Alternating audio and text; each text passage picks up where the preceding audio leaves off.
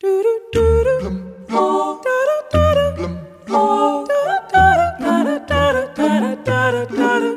Mona Lisa, Mona Lisa, meant I've named you. You're so like the lady with a mystic smile. Is it only cause you're lonely they haven't named you? For that Mona Lisa strangeness in your smile. Depois de cerca de 3 mil horas de estudo, um investigador concluiu que, originalmente, a Mona Lisa tinha sobrancelhas. No entanto, o desgaste do tempo fez com que estas fossem desaparecendo do rosto do quadro de Leonardo da Vinci. Well, do you smile to tempt the lover, Mona Lisa?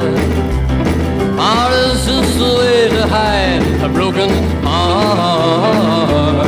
Are you warm? Are you real, cold and lonely, lovely work of art? Or just a cold and lonely, lovely?